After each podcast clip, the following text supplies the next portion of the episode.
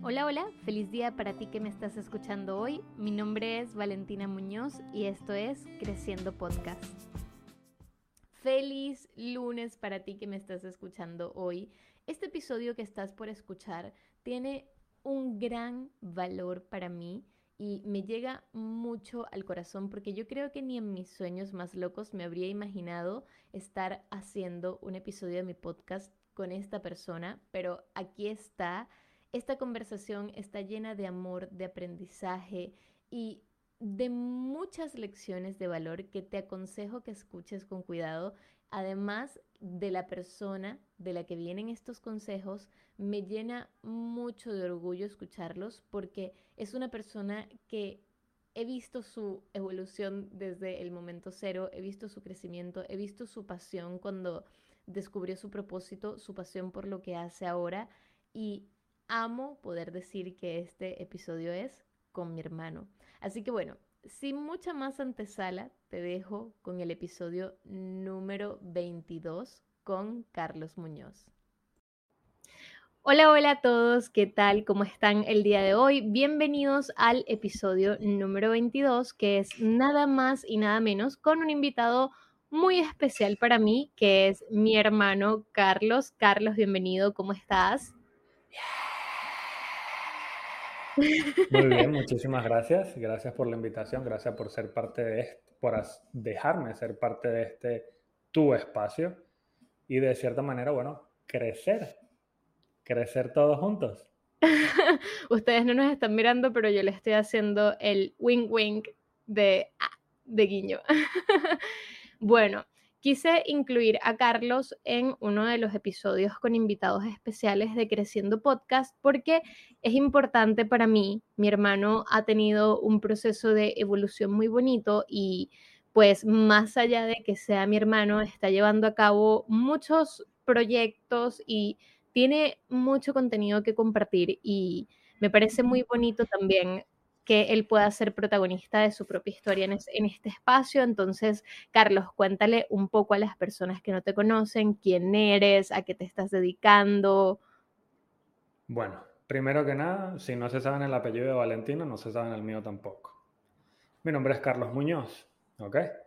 Eh, yo ahora me dedico prácticamente a... Soy un administrador, un administrador, ese es mi trabajo de tiempo completo es una compañía que tenemos mi esposa y yo.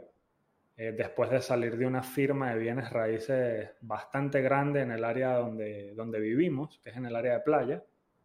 Eh, y bueno, por razones que a las dos partes nos, conven, nos, nos convenía mejor separarnos, era, era más factible ya separarnos, cada quien tomar su propio camino y fue ahí donde nosotros decidimos establecer una compañía un poco parecida y prácticamente eso es lo que nos mantiene ahora mismo. Después de seis meses creo que, que tu empresa, bueno, hemos estado bien organizados también, pero que en seis meses tu empresa cubra tus gastos y aparte te deje ganancias, creo que es tiempo récord, ¿no? Es como, como el sueño de, de los emprendedores o de la gente que busca dinero rápido, creería yo. Y como, como side, como al lado, corro o estoy trabajando en mí prácticamente, mucho desarrollo personal, mucha práctica de oratoria. la gran meta es llegar a poder hacerle coach a personas, ayudarlos a cambiar de mentalidad, si eso es lo que ellos están buscando básicamente. Y también tengo un podcast, de hecho, donde tratamos en temas que la gente no habla en Latinoamérica. Entonces, eso es un poquito de lo que voy, ¿no? De eso me he estado, me he estado, me dejé llevar por ese rumbo, encontré eso y por ahí voy, a ver hasta dónde me lleva. Fíjate que, bueno, para los que no saben, Carlos vive en Panamá. Yo ya les he mencionado un par de veces que yo vivo acá en Chile y dices algo muy cierto, que es que es un tiempo récord lo que ustedes han logrado con su empresa, porque al menos aquí en Chile, el promedio para que una empresa se afirme, por así decirlo, que pueda tener números verdes es de cinco años para que una pyme logre establecerse. Y más del 90% de las pymes en Chile quiebran en su primer año debido a los impuestos. Entonces es, por lo menos en, en tus números, para la perspectiva de Chile, es un tiempo récord que tu empresa te esté dando ganancias y números verdes en seis meses y eso es algo increíble. Dices que te dedicas a los inmuebles y que también tienes un podcast. Me gustaría que le contaras un poco a las personas cómo ha sido ese proceso de crecimiento personal para ti, qué es lo que tú has descubierto y qué fue lo que te llevó a escribir este podcast que tú comentas, habla de cosas que no se hablan en Latinoamérica. Bueno, eh, en cuanto a la compañía, o sea, pasar de, trabajar con alguien que te da una estabilidad y te da recursos, a trabajar contigo mismo fue una batalla. Eh, de hecho, después de que salimos nos tomó una semana establecer todo. Y si está en números verdes, yo todavía, bueno, me acuesto en las noches y pienso, wow, o sea, todo lo que hemos logrado. Todavía nos falta muchísimo, estamos apenas empezando. Pero eso, conjunto al podcast, otra vez se llama Con propósito, ha sido, bueno, como parte de mi desarrollo, una batalla, ¿no? Entre, entre conocerme a mí conocerme como persona, conocer quién soy, conocer cuáles son los valores que llevo dentro, eh, listar miedos, ¿sabes? ponerme, o sea, literalmente sentarme a pensar y a escribir, bueno, ¿a qué le tengo miedo? ¿Por qué no aprender por qué no progreso? ¿Qué es lo que me hace falta para llevar, llevarme a dar el siguiente paso, mover la aguja de progreso en la dirección que quiero que se mueva. Eso ha sido, eso han sido los pilares, de hecho, lo que me ha llevado hasta hoy, hasta el día de hoy. Eh, un poco sobre listar miedos, por lo menos, esto lo hablo en uno de los episodios, eh, un miedo a lo que mucha gente, el que mucha gente no piensa y me di cuenta que eso era algo que me interrumpía mi progreso, que era el miedo al éxito. Eh, tenerle miedo al éxito es algo que la gente no piensa, pero es, es totalmente posible. Y eso fue lo que en mi historia o en mi caso me llevó a autosabotear el éxito que había alcanzado, pero no me había dado cuenta que era por miedo a que, bueno, lo logré, logré de cierta manera manifestar algo que me propuse, seguí todas las reglas, leí todos los libros, escuché todos los audios, lo, ¿cómo, sería la palabra? Lo, lo apliqué. Lo implementaste, claro. Lo implementé todo eso y se me dio de una manera espectacular. Que... ¿Por qué crees que le tenías miedo al éxito? Qué interesante esto, porque esto es algo que la gente normalmente no se cuestiona. La gente trabaja de forma automática y logra cosas y se sabotea, pero ¿por qué crees que la gente, o al menos en tu caso, ¿por qué crees que le tenías miedo al éxito? ¿Qué era lo que te provocaba ese temor? Bueno, la presión. La presión de, de lo lograste, ahora qué, ahora cómo mantienes todo eso junto. O sea, conseguiste lo que estabas buscando y cuando llegas a ese punto, por lo menos yo me di cuenta que llegué a ese punto y lo que hice fue descuidar todo por otra vez ese autosabotaje, esa duda en mí mismo fue lo que me llevó a darme cuenta que, bueno, de repente le tenía miedo al éxito. Yo vivo en una comunidad muy pequeña, o sea, una comunidad de, muchos extranjeros, de mucha gente que, hace sinceramente mucho dinero, de repente solamente vive aquí de pensionado, pero es una comunidad muy pequeña donde si tienes un buen negocio y tienes buena ética, la gente te va a reconocer y la gente te va a referir. Entonces yo estaba en un punto donde literalmente conozco a muchas, muchas personas aquí en esta área donde vivo. Y entonces sostener ese negocio, que eran casi 100 propiedades, que prácticamente era, era yo y otras dos personas, pero la mayoría de las responsabilidades las tenía yo porque ellos se ocupaban de otras tareas dentro de la empresa, me llevó a, a derrumbar todo eso que estaba construido. Pero mm, sinceramente me di cuenta que era por miedo a la presión, miedo a que, bueno, lo logré, no fui capaz de, de mantenerme centrado. Y la duda en mí mismo fue otra causante. ¿Y eso que te llevó a descuidar ese éxito, por así decirlo, que habías conseguido, fue quizás el temor a no ser suficiente o fue un relajo como de, bueno, lo logré, llegué, llegué a mi destino del éxito, que es lo que le pasa a muchas personas, tienden a creer que el éxito es como un destino, te montaste en el avión, llegaste y ya, ahora me puedo tomar una piña colada. ¿O crees que, crees que fue uno la otra o como ambas?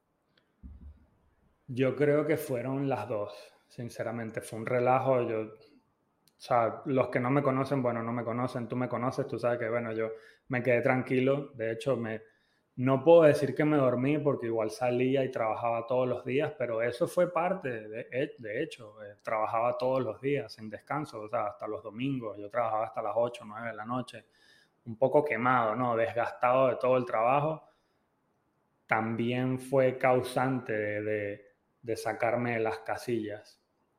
Pero otra vez, te dije miedo al éxito porque, bueno, no, no fui capaz de mantener la presión de una firma de bienes, de raíces, de bienes raíces grande y de mantener todas las responsabilidades que yo mismo quise, que yo mismo traje a, mi mesa, o sea, no fui capaz de eso. Entonces lo reconocí otra vez como, como miedo al éxito.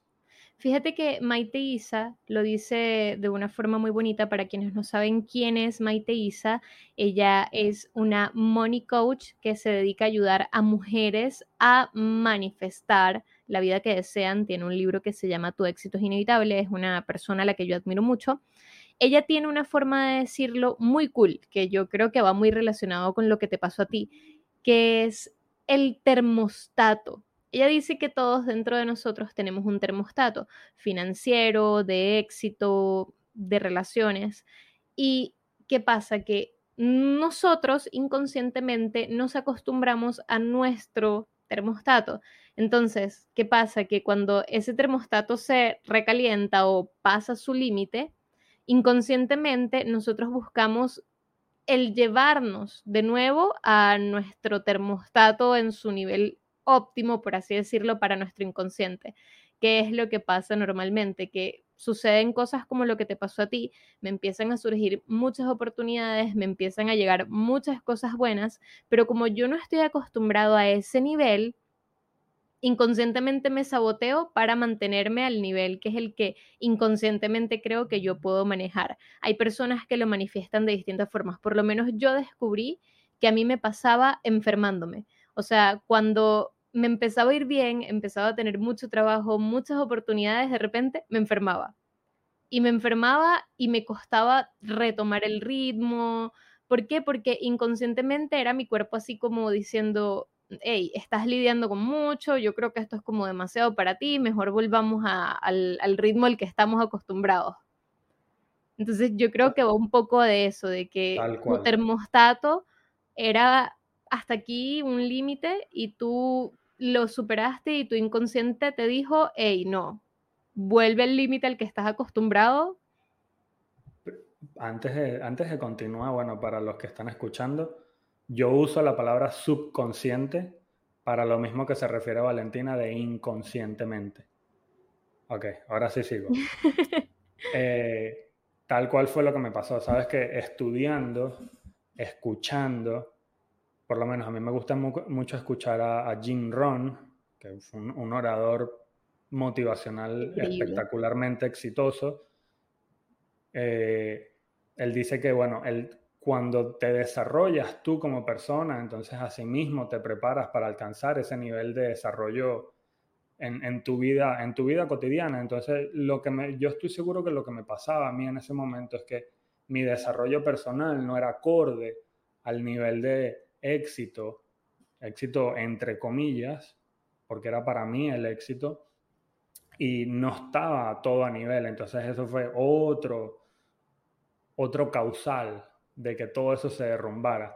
Y ojo, no quiero decir que ahora, bueno, como eso se derrumbó, ahora no estoy en el éxito, ahora no lo tengo, bueno, ya no tengo eso, pero tengo otras cosas porque tenemos una compañía que otra vez en tiempo récord sigue subiendo y subiendo y subiendo. Entonces, y bueno, tenía otra propuesta que era el podcast, que era empezar a aprender a desarrollarme mejor como persona y estoy en eso también. Entonces eso lo puedo denominar como, bueno, éxito. Básicamente no me quedé estancado en, no lo hice, lo perdí o sí sufrí un tiempo de luto, sí estuve un poco sufriendo esa pérdida, pero No puedes llorar toda la vida sobre la leche derramada, hay que avanzar y eso, de eso se trataba el tema de hoy, ¿no? Era adaptabilidad de adaptarse, de reinventarse totalmente. Lo que tú comentas de Jim Rom, me encanta Jim Rom, también lo he escuchado de un autor que se llama Lane, que si no lo han escuchado o no lo han leído, se los recomiendo. Él tiene una serie de libros que se llama, creo que es la saga La voz de tu alma, y uno de los libros se llama también La voz de tu alma. En este caso yo leí 101 creencias millonarias. Y en este libro él habla un poco sobre eso que tú mencionas, que es el hecho de que muchas veces, y esto pasa también mucho hoy en día, que hay tantas formas de hacer dinero que la gente, por ejemplo, avanza de forma exponencial hacia un nivel de éxito, hacia un nivel de ingreso económico, que éxito no está necesariamente relacionado con nivel económico, la gente llega a un nivel de éxito o a un nivel de, de ingreso económico, pero como su mentalidad no está preparada, en algún momento va a haber una curva de compensación, donde tu ingreso o tu nivel de éxito va a volver al nivel de tu mentalidad. Tal cual. Porque finalmente no mentalmente no estás preparado para lidiar con el nivel de éxito o de economía que estás obteniendo.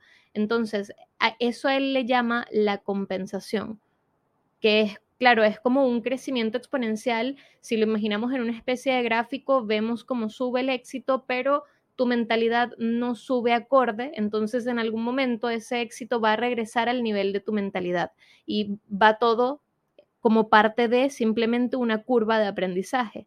Como dices tú, puedes quedarte llorando o puedes hacer que tu mentalidad crezca hasta el punto en el que puedas volver a obtener ese nivel de ingreso o ese nivel de éxito para sostenerlo en el tiempo.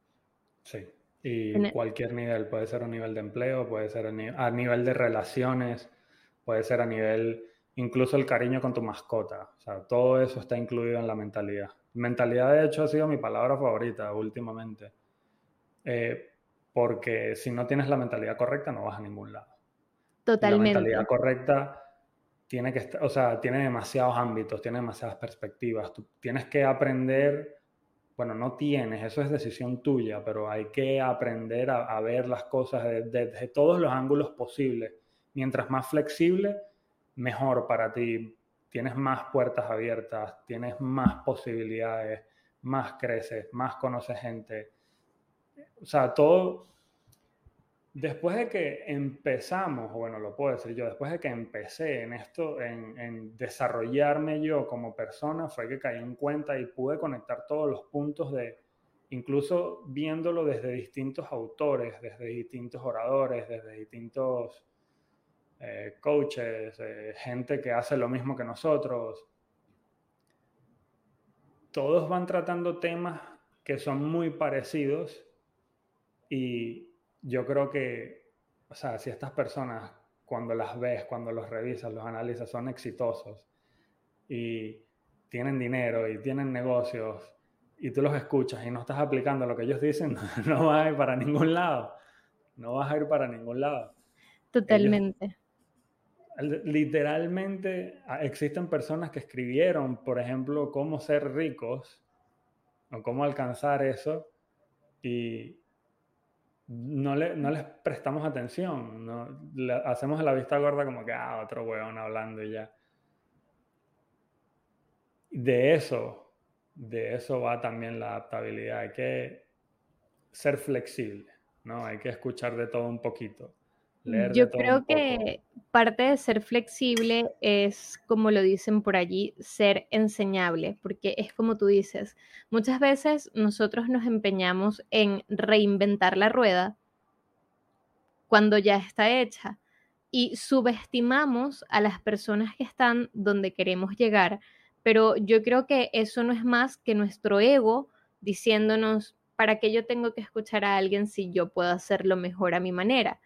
Pero hey, si esa persona ya recorrió tu camino, ya llegó a donde tú quieres llegar, tienes que tener la capacidad de desaprender para poder aprender otras formas que no necesariamente son las tuyas para poder llegar al nivel que quieres llegar. Y si eso implica callar a tu ego, tener humildad y escuchar genuinamente a las personas que te quieren enseñar, entonces hazlo. Y tal cual como tú dices, yo creo que eso es parte de poder, de tener la capacidad de adaptarse, porque yo creo que es como una capacidad que uno va desarrollando, la capacidad de adaptarse. Y fíjate que esto para la gente que no lo sabe, yo lo mencionaba mucho en un capítulo donde cuento un poco de mi historia, Carlos y yo a lo largo de nuestra infancia nos mudamos en distintas ocasiones. Estuvimos en distintos colegios y yo creo que eso nos dio dos capacidades. Punto número uno, la capacidad de adaptarnos muy bien a distintas ocasiones. Y punto número dos, la capacidad de fluir con el cambio, porque nuestra vida era cambio. Tal cual. Tú sabes que uno de los factores, bueno, que me llevó también a dar el, cambio, ¿no? Ya pasamos la adaptabilidad, ya sabemos que hay que ser adaptables, bueno, por lo menos en mi caso, ya sabemos que hay que, hay que cambiar, hay que ser un poco como el agua y el aire, ¿no? No, no quedarse en el mismo sitio. Fue dejar atrás, echarle la culpa a alguien más madurar en ese ámbito, ser totalmente responsable de mis errores y ser totalmente responsable de mis ganancias también, porque me las merecía, pero no estaba siendo totalmente consciente, sí, no estaba siendo consciente, no estaba en mi programa, no, no estaba hecho para eso en ese momento. Entonces eso va, va también en parte lo que, eso fue lo que me llevó sobre todo a, crear este, un espacio parecido al tuyo, a estudiar más sobre el desarrollo personal, dejar de echarle la culpa a la gente, a escribir en la lista, en mi lista de culpables, mi nombre, en lugar de echarle la culpa a los demás.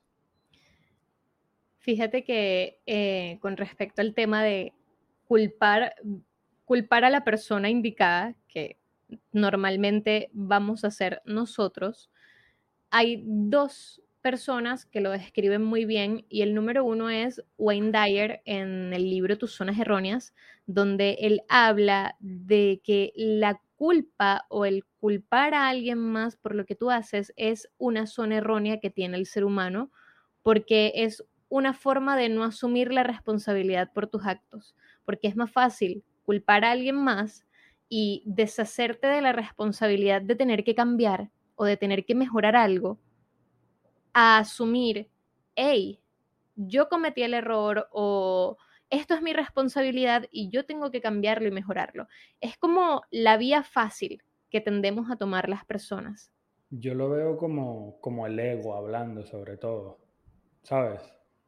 Eh, o sea, simplemente tal cual, la vía fácil es querer decir, no, marico, no, es culpa, ¿cómo va a ser culpa mía? Yo tenía la mejor intención, pero ese es el otro tema, reconocer que no hay intenciones que sean realmente negativas.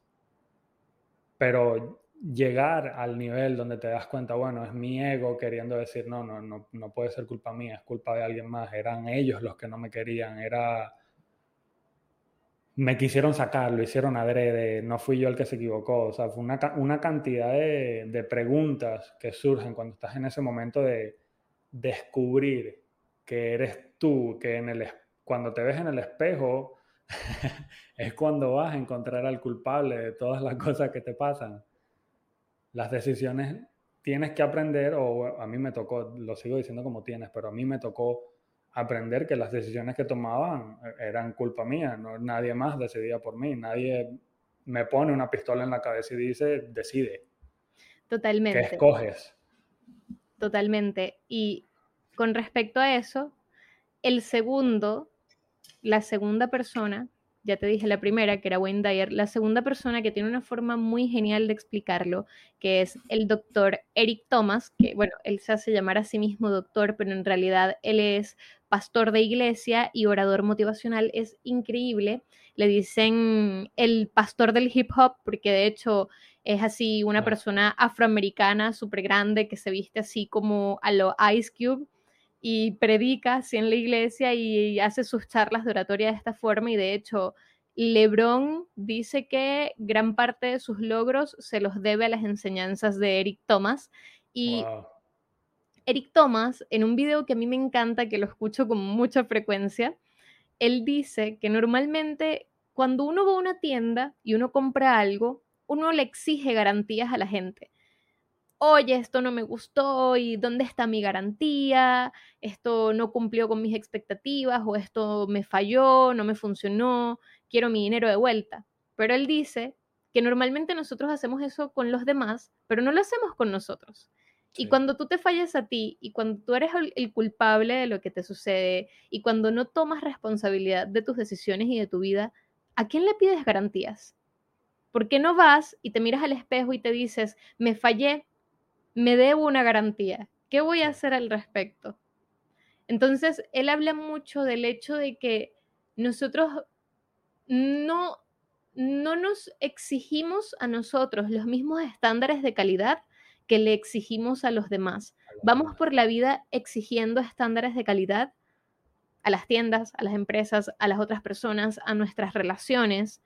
Exigimos y esperamos que todo el mundo nos dé algo de alta calidad, pero cuando se trata de nosotros, bueno, ya no me levanté, bueno, ya cometí el error, da lo mismo.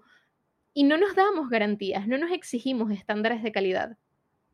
No hay nadie, de repente no somos capaces de mantenernos, de llevarnos la cuenta, tal cual, de darnos garantía. No nos llevamos la cuenta nosotros mismos, pero nos gusta llevarle la cuenta a las demás personas. Y yo por lo menos escucho a alguien, a un, tipo, que él es, él es coach de coaches, que se llama Rob Dial, y él lo, lo ha ejemplificado mucho de esta manera cómo ponernos a nosotros como la primera prioridad. Yo por lo menos nomás no hacía eso. Eso fue otro, otro en, lo que había el cambio total, donde realmente a mí me gusta, a mí me gusta complacer a las personas. Yo hago, o sea, me lo piden y es como, bueno, dale, yo voy, yo lo hago, o sea, sin en realidad preocuparme por mí mismo. Entonces, él lo, lo ejemplifica de esta manera. Él sentó a una amiga de él que es madre y la tipa le está poniendo todas estas quejas. ¿Sabes? Coño, no tengo tiempo porque tiene dos niños, no tengo tiempo para ir al gimnasio, coño, estoy gorda, coño, no como bien porque estoy pendiente de darle a los niños X, Y. Entonces, bueno, su razón principal eran los niños. Y él le preguntó o, le dijo que, que se pusiera a pensar en de repente no darle o si se le olvidaba en algún momento darle comida a los hijos. Bueno, tú eres mamá, o sea, tú no eres mamá, pero tú tienes un perrito, a ti no se te olvida darle comida a la sol. Imposible. Imposible, porque ella es prioridad. Pero esa misma prioridad que le pones de repente a la perrita o a los niños, en este caso del ejemplo, hay que ponerse de prioridad a nosotros, a nosotros mismos. Y incluye un sacrificio porque, bueno, hay que dejar de hacer ciertas cosas también, mismo de repente hay que parar de ver la tele por cuatro horas antes de acostarte a dormir o pararte un poco más temprano. Y ahí viene otra vez lo de la adaptabilidad, cuán, cuán adaptable eres o vas a ser realmente capaz de tomar todos esos sacrificios para ponerte a ti como prioridad principal y poder ver los cambios que quieres ver o dar ese paso en la dirección en la que quieres darlo. Y yo creo que la pregunta no sería tanto cuán adaptable eres, sino qué tan dispuesto estás a adaptarte para lograr lo que quieres, porque finalmente todo va en la disposición. Hay gente que está interesada en sus metas, pero no está comprometida con sus metas. Y yo creo que eso a todos nos, nos ha ocurrido alguna vez que queremos lograr algo, pero no estamos dispuestos a adaptarnos a lo que sea necesario porque este es el otro tema. La gente lo ve como un sacrificio. Es un sacrificio tener que, por ejemplo, cambiar mi forma de ser, es un sacrificio tener que dejar de tomar alcohol, es un sacrificio tener que hacer ejercicio todos los días, tener que levantarme temprano, tener que dejar de ver la tele. Pero, ¿qué pasa si tú cambias esa visión de sacrificio, porque además cuando tú buscas la palabra sacrificio en el diccionario, tiene connotaciones negativas. Es, o sea, es un sacrificio, implica sufrimiento, implica, implica algo muy negativo. Y si tú cambias la palabra sacrificio por adaptación o por amor propio, no lo hago, por, no, no me estoy sacrificando, me estoy amando. Y como yo me amo y me merezco lo mejor, entonces tengo que adaptarme a estas nuevas cosas que tengo que hacer para poder lograr mi objetivo. Sabes que hablando de amar, amor propio, estaba otra vez escuchando, no recuerdo el nombre, no recuerdo el nombre de, esta persona a la que estaba escuchando, estaba viendo un video donde él dice, bueno, ¿cómo pides o cómo esperas?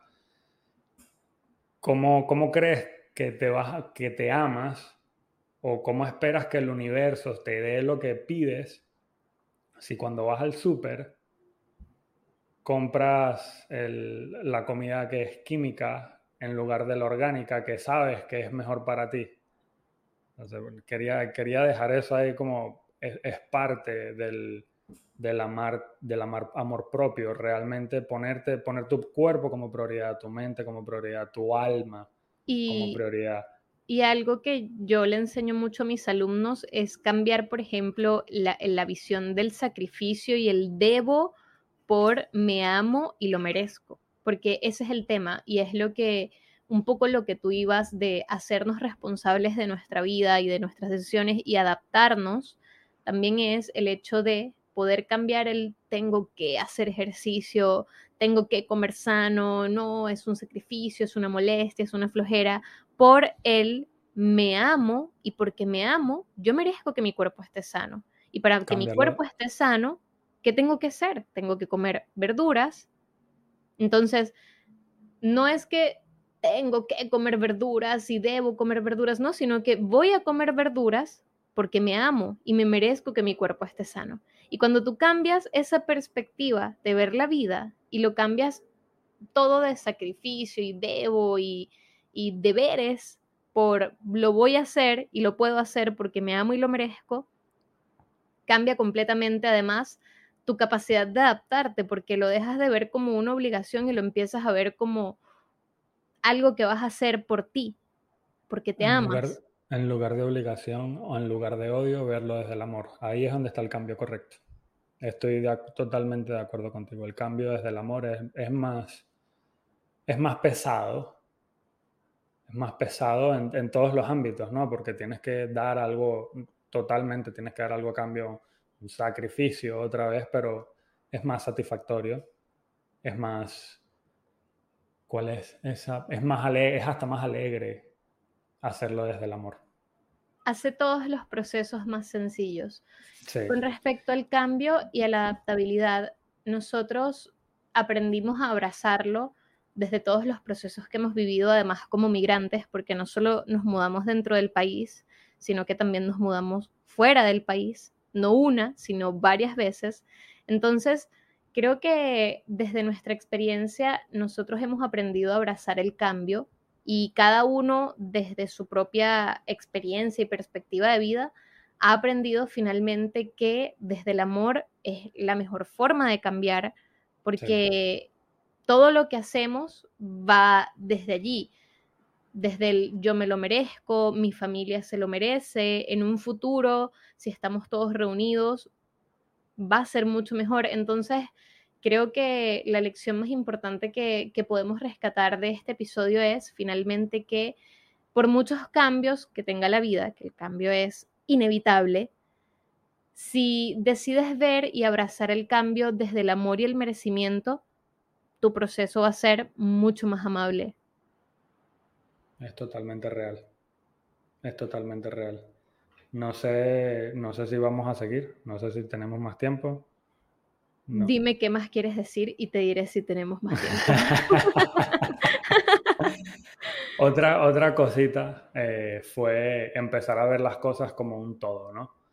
Eh, dejar de ver el cuerpo solo como el cuerpo, dejar de ver la mente solo como la mente, dejar de ver el corazón como el corazón y dejar de ver el alma solo como el alma, sino como un todo. Y no trabajar en uno solo, sino trabajar en todos al mismo tiempo.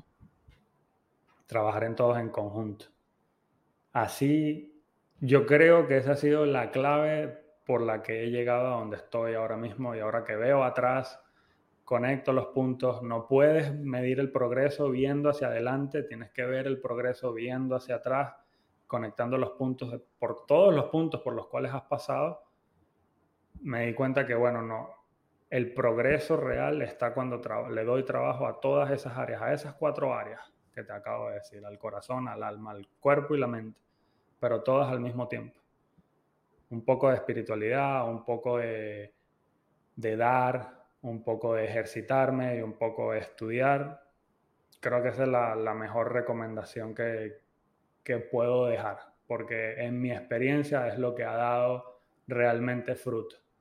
Dejar de buscar lo que quiero en la raíz y concentrarme en el fruto del árbol ya prácticamente. Pero sin dejar de sembrar, obvio. Sin dejar de sembrar, exactamente. Para enfocarme más en el fruto. Que me encanta, me encanta. Carlos, ya para culminar, ¿qué te gustaría o cuál sería tu invitación, tu mensaje para las personas que nos están escuchando hoy? Que hagan un inventario de ellos. Hagan un inventario de ellos mismos. Que hagan un inventario de ellos mismos profundízalo para que las personas puedan llevarse la idea eh, completa. Tienes que escribir tus valores, tus fallas, tienes que escribir qué eres, porque somos más que un nombre. Eh, tienes que escribir de repente las experiencias que te marquen, tienes que escribir los traumas que eres capaz de reconocer, tienes que escribir los miedos que eres capaz de reconocer y así descubrir realmente quién eres. Creo que eso es lo que te va a dejar hacer un inventario de ti. Una vez sabes quién eres, encontrar un propósito es mucho más sencillo. Y de ahí, de conseguir un propósito, descubrir cuál es tu propósito, a vivir una vida más plena y feliz, creo que eso, es lo mejor que, que te puedo decir, sinceramente haz un inventario de ti, aprende qué te gusta, qué no te gusta, las ideas, las preguntas que tengas, los miedos, los errores, los valores, y, da con eso que buscas. Me encantó. Y en pro de eso, obviamente, acciona. No, totalmente. No puedes esperar que te caiga del cielo nada. Totalmente, pero no hay nada, nada, nada, nada mejor que empezar a accionar en base al autoconocimiento. Así que lo comparto y espero que las personas que lo están escuchando también lo puedan tomar. Carlos, si quieres dejar por acá tus redes sociales, cómo te puede conseguir la gente, cómo se llama tu podcast, en qué plataformas lo pueden escuchar. Ok, el podcast se llama Con propósito y como habíamos dicho temprano, trata temas que en Latinoamérica no se hablan como la vulnerabilidad, la mentalidad, eh, las emociones, los miedos, un poco de lo que hablamos el día de hoy. Eh, un poco más en profundo. Lo puedes encontrar en Spotify, en Apple Podcasts, en Samsung Podcast, en Google Podcast, en una gran cantidad de plataformas. Próximamente en YouTube, todo se va a subir a YouTube también. Y me encuentran en Instagram como Carlos de Piso Munoz y en Twitter también como Carlos de Piso Munoz. Así que vayan a ver el contenido. Espero les guste. La idea es aportar valor. La idea es aportar valor. Ya lo saben, Carlos, mi hermano, también se está dedicando al crecimiento personal, espera algún día ser coach y de primera mano, no porque sea mi hermano, que he escuchado su podcast, les puedo decir que tiene mucho valor para compartir, así que espero que lo puedan escuchar. Chicos, esto fue todo por hoy. Como siempre, recuerden que si les gustó, si no les gustó, pueden escribirnos, pueden hablarnos. Nuestros canales de comunicación siempre están abiertos para conversar con ustedes, comentennos su opinión al respecto. También si les gustó, pueden compartirlo. Siempre que comparten mi podcast, me ayudan a llegar a más personas con el mensaje de crecimiento personal que les puede servir. Así que Recuerden también que me consiguen en mis redes sociales, en todas mis redes sociales como arroba valengrowup. Me consiguen así en Instagram, Twitter, Facebook, TikTok, YouTube, en todas las redes sociales. Y nos estamos escuchando el próximo lunes para otra edición de Creciendo Podcast. 臭臭